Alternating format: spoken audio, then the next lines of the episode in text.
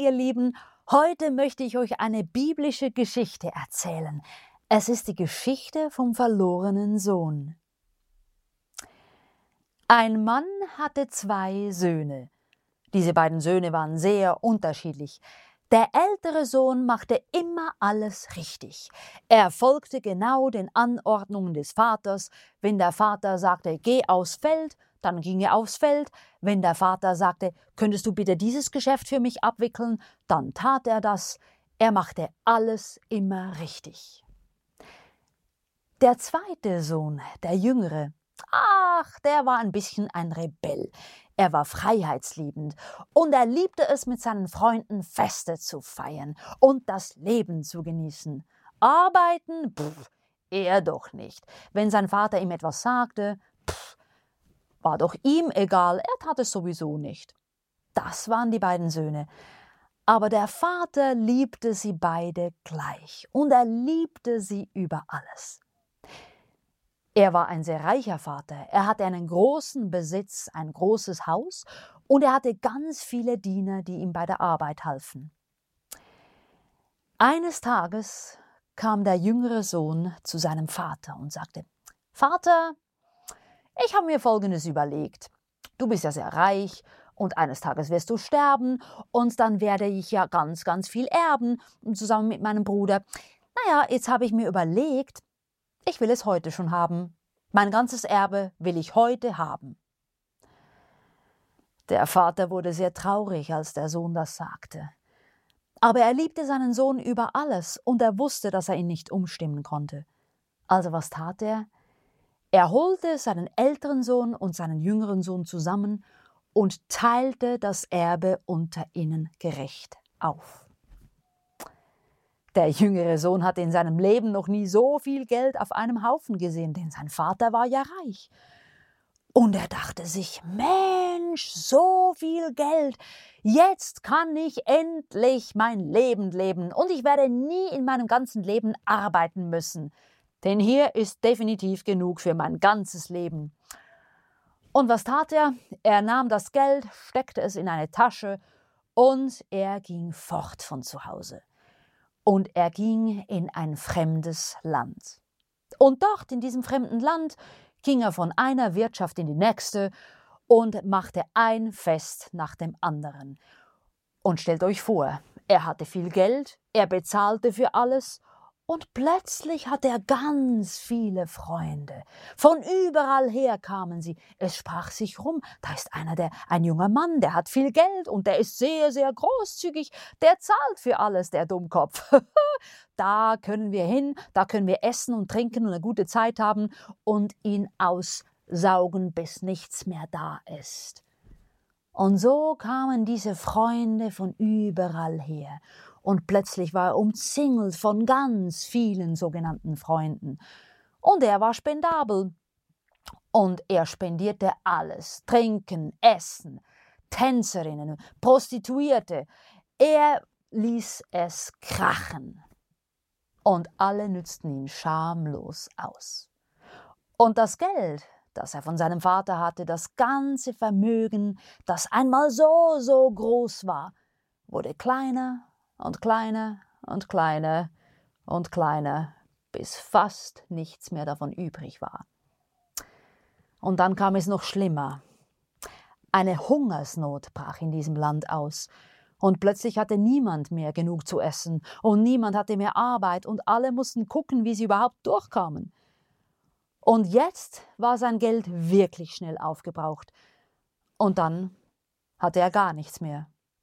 Und stellt euch vor, als er gar nichts mehr hatte, waren auch keine Freunde mehr da. Sie ließen ihn alle im Stich. In dem Moment, als er ihnen nichts mehr bieten konnte, waren sie auch nicht mehr seine Freunde, denn sie waren ja nicht seinetwegen seine Freunde gewesen, sondern nur wegen der Kohle. Und sie verschwanden so schnell, wie sie gekommen waren. Und er war ganz allein. Und er wusste, wenn ich jetzt nicht arbeiten gehe, dann habe ich gar nichts mehr, dann verhungere ich hier in diesem fremden Land. Also ging er von Tür zu Tür und bat jeden, den er traf, um Arbeit. Er flehte die Leute an, bitte gib mir etwas zu essen, ich arbeite dafür, egal was, ich mache alles, ich mache alles. Aber keine hatte Arbeit für ihn. Schließlich kam er zu einem reichen Mann, der tatsächlich noch Arbeit für ihn hatte. Aber er sagte einfach, du, wenn du wirklich arbeiten willst, naja, ich hätte da ein paar Schweine draußen auf dem Feld, du kannst meine Schweine hüten. Hm, eigentlich wollte er das nicht. Schweine, oh, Schweine hüten, die sich da im Dreck wühlen, die, die schmutzig sind, die ständig grunzen, die, die äh, unrein sind. Diese Tiere, die sollte er hüten. Aber er hatte keine Wahl. Also ging er dahin und hütete die Schweine. Und er hatte solchen Hunger. Und wenn das Essen kam für die Schweine, dann versuchte er etwas davon zu erhaschen.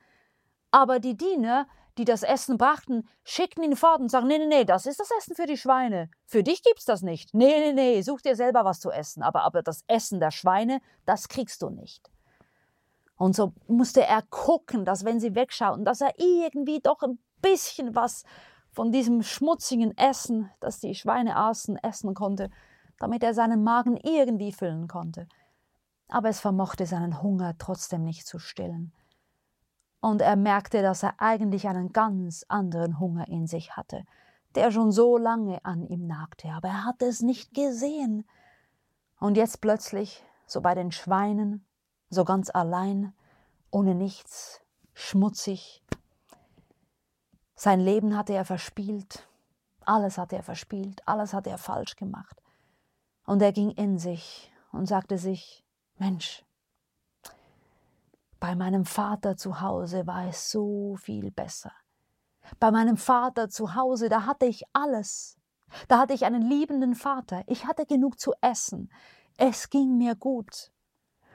Und selbst die Angestellten meines Vaters, selbst die Diener meines Vaters hatten genug zu essen, hatten mehr Essen als ich hier bei den Schweinen. Aber kann ich denn so zurückgehen? überlegte er sich. Und er überlegte hin und her, tagelang, während die Schweine sich im Dreck wälzten, wälzte er sich in seinen Gedanken, bis er einen Entschluss fasste und sagte, ich gehe zurück. Ich gehe zurück zu meinem Vater. Und ich gehe zu ihm und ich werde ihm sagen, Vater, ich habe gesündigt vor dir und vor Gott. Ich bin es nicht mehr wert, dein Sohn zu heißen. Aber bitte, Lass mich wenigstens einer deiner Arbeiter sein. Das ist immer noch besser, als was ich mit meinem Leben angestellt habe. Bitte, Vater, nimm mich zurück. Und er stand auf und brach auf. Und er lief und lief Tage, Wochen lang, bis er zurück in sein Land kam und zu seinem Vater. Und sein Vater sah ihn von weitem kommen. Er hatte jeden Tag, jeden Morgen, jeden Abend auf dem Balkon gestanden und hatte immer Ausschau gehalten nach seinem verlorenen Sohn. Tag für Tag, Woche um Woche, Jahr für Jahr hatte er gehofft, dass sein Sohn zurückkäme. Und jetzt, als er ihn von weitem sah, sprang er auf ihn zu, er sprang aus dem Haus, er lief aus dem Haus und eilte auf seinen Sohn zu, und er stürmte ihm entgegen, und sein Sohn warf sich vor ihm auf die Knie, ganz beschämt, mit Tränen in den Augen, sagte er Vater, ich habe gesündigt vor Gott und vor dir, ich bin es nicht mehr wert, dein Sohn zu heißen. Und bevor er weitersprechen konnte, da nahm sein Vater ihn in die Arme und er drückte ihn und er küsste ihn und er liebte ihn so sehr und war so glücklich und dankbar, ihn lebend wiederzuhaben. Und er sagte, mein Sohn, komm zurück, wir feiern ein großes Fest. Ich werde den Dienern sagen, sie sollen dir das beste Gewand anziehen. Ich werde ihnen sagen, sie sollen dir einen Ring an deinen Finger stecken, einen Siegelring, der bezeugt, dass du wieder mein Sohn bist. Ich werde ihnen sagen, sie sollen dir Schuhe anziehen. Und wir werden das Mastkalb schlachten und ein großes Fest zusammen feiern, denn du, mein Sohn, warst verloren und bist wiedergefunden. Du warst tot und bist wieder lebendig geworden. Lass uns das feiern. Und sie gingen nach Hause und feierten ein großes Fest. Aber da war ja noch der zweite Sohn, und der war gar nicht mitten in dem Fest mit dabei. Er war draußen auf dem Feld und hatte den ganzen Tag geschuftet und der Schweiß lief ihm übers Gesicht. Er hatte schon die ganze Woche geschuftet.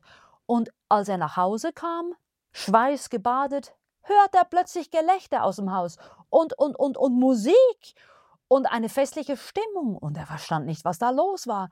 Und er rief einen Diener herbei und sagte ihm, Sag mal, was ist denn da los? Wieso feiert mein Vater da ein Fest mitten unter der Woche?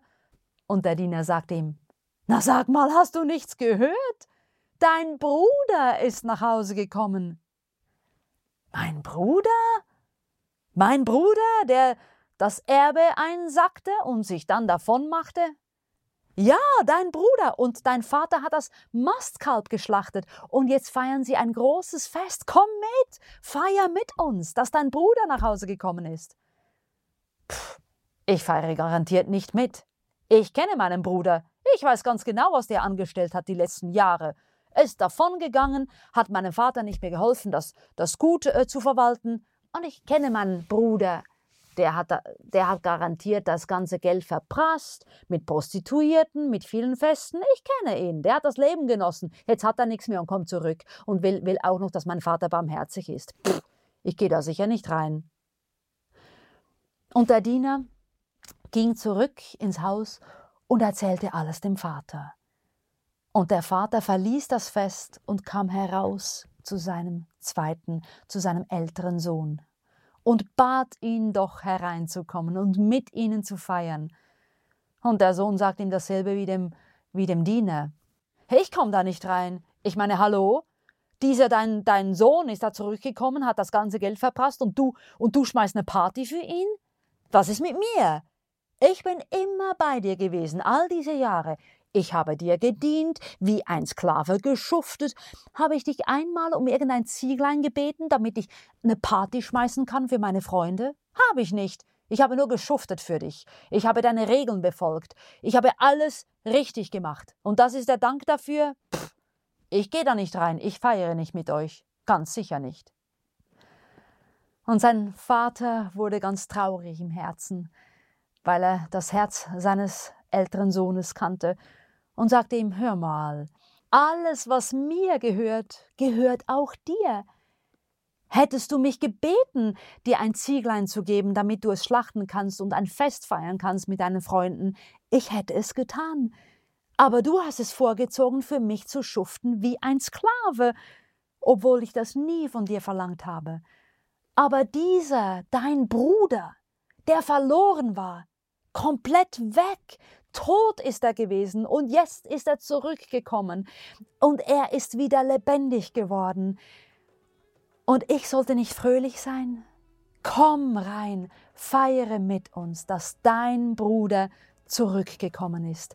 Er war tot und er ist wieder lebendig geworden. Er war verloren und er ist wiedergefunden. Komm und feiere mit uns.